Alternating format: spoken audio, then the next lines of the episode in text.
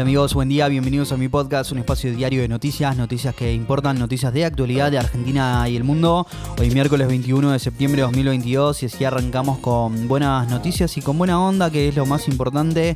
Cuatro o cinco noticias para arrancar el día bien informado. ¿eh?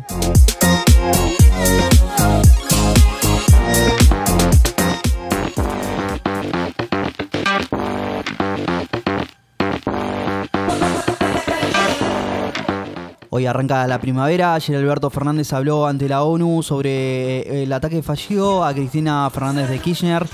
Además, el dólar blue se disparó en el primer día del nuevo cepo a empresas del campo que usaron el dólar soja. Rusia apuesta a los reservistas militares para torcer el rumbo de la guerra. Arranquemos con el resumen. ¿eh?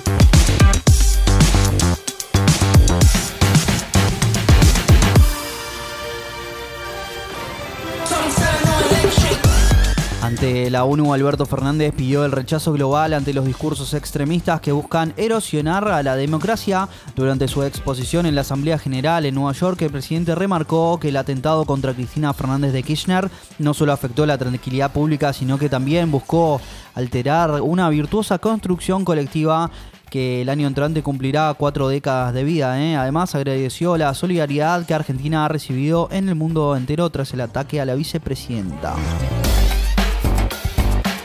El nuevo cepo para el dólar soja no impactó en la liquidación de la cosecha, pero hizo saltar el blue. La divisa norteamericana trepó 10 pesos en el mercado informal y cotizó a 287 pesos. En el cambio, el MEP tuvo una leve baja del 0.7%, rondó los 295 pesos. ¿eh? Vladimir Putin anunció la movilización parcial de reservistas para pelear en la guerra. El presidente ruso tomó una medida impopular ante la contraofensiva ucraniana en su primer discurso a la ciudadanía tras siete meses de conflicto. Anunció que se convocarán en principio a 300.000 reservistas con experiencia militar. De todas formas, el decreto que firmó es más amplio y permite un reclutamiento más amplio. ¿eh?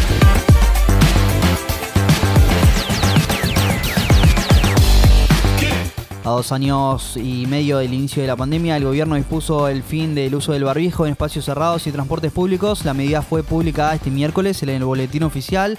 Cada jurisdicción podrá adoptar eh, las recomendaciones pertinentes en función de su situación epidemiológica particular y la estrategia sanitaria planificada. De todas formas, la cartera a cargo de Carla Bisotti continúa recomendando el uso del tapabocas en espacios interiores, incluyendo los ámbitos laborales, educativos, sociales y el transporte público. ¿eh? La Secretaría de Comercio intervino ante los reclamos de los kiosqueros por las figuritas para Mundial. El secretario de Comercio Matías Tombolini se reunió con la cúpula de la UCRA, la Cámara de los Kiosqueros y los directivos de Panini, la empresa dueña de la licencia de la Copa del Mundo, para resolver el conflicto entre ambos sectores. ¿eh? Los kiosqueros reclaman por falta de álbumes y figuritas y argumenta que desde la empresa priorizan a supermercados y otros canales de comercialización. ¿eh?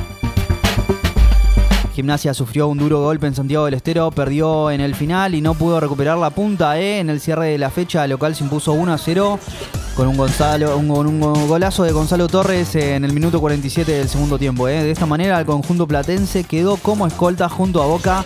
Ambos están a dos unidades del líder que es Atlético Tucumán. ¿eh? Restan siete fechas para el cierre del torneo.